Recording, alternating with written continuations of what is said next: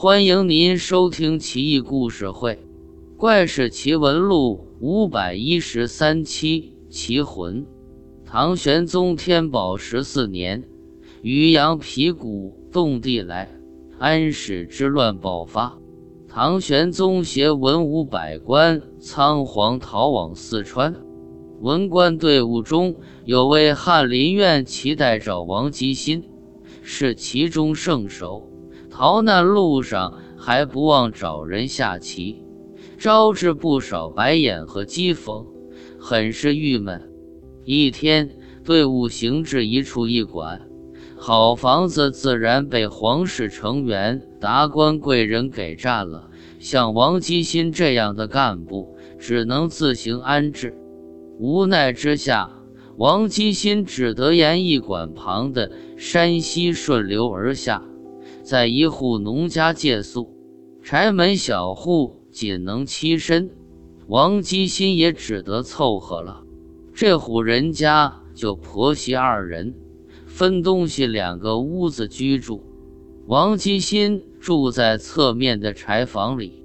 夜深了，王基新听到婆婆叫道：“儿媳妇，长夜漫漫无心睡眠，不如我们下棋吧。”王基新一听下棋，就两眼放光，打个咕噜起身，却见东西屋黑灯瞎火的，不禁哑然失笑：“不会是我幻听吧？农家妇人会下棋，下盲棋吗？”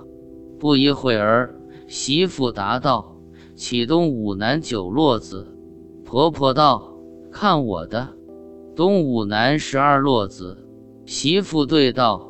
俺不客气了，起西八南石落子。婆婆喝道：“西九南石落子，打不死你。”媳妇道：“婆婆厉害，我想想啊。”之后婆媳二人每落一子，都要思考很久。王基新听得惊心动魄，心中很是叹服，将其路一一记在心中。婆媳二人一直下到四更天，只下了三十六手，但高妙伶俐，步步惊心。婆婆忽然说道：“小样，姜还是老的辣，懂吗？你输了，我胜你九瓶。”儿媳妇只得答道：“婆婆真牛，甘拜下风。”天亮了，逃难队伍即将启程。有人来唤王吉新，可他坚决不肯走。王吉新穿戴齐整，备好礼物，拜见老婆婆，求她教授棋艺。老婆婆笑道：“那我得看你棋术怎么样才行。”于是媳妇安排好棋盘，请王吉新和婆婆对弈。王吉新倾尽所能，没下十几手。已经汗流浃背，拱手认输。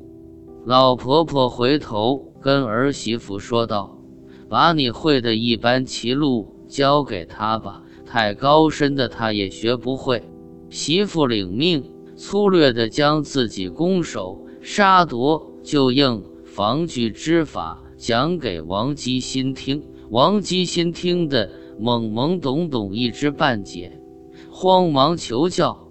媳妇笑道：“你自己慢慢悟吧。”王基心不甘心，想再讨教点高招。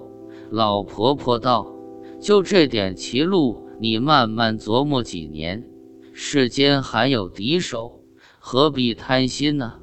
王基心不禁脸红，只得拜谢而去。走了不过几十步远，王基心就后悔了，心道。遇高人，岂可交臂而失之？我回去死乞白赖、软磨硬泡求他们，在这儿住上几年，多学点高招，不是很靠谱吗？于是王基新原路返回，却再也找不到原先那几间茅屋，只得悻悻然而归。自此，王基新苦苦琢磨。夫人教授的棋路，棋艺精进，此后多年未逢敌手，他凭记忆摆布当晚婆媳二人对弈的棋局，竭尽心力也摆不出来能赢九平的棋势。他还为这个棋局命名为“邓艾开蜀式”，被后人记录在棋图上，流传至今，却没人能渗透棋局中的奥秘。虽然不懂这棋局的玄机，可故事震撼人心，背后似乎暗藏什么秘密，耐人寻味。另外，王基新在当时所以名震天下。不仅是因为他棋艺高超，而且由于他提出了一套围棋理论，根据前人和自己的实践经验，总结出围棋十诀。这十诀为：一、不得贪胜；二、入界以缓；三、攻彼固我；四、弃子争先；五、舍小救大；六。逢危虚气，七慎勿倾诉，八动虚相应，九比强自保，十是孤取和。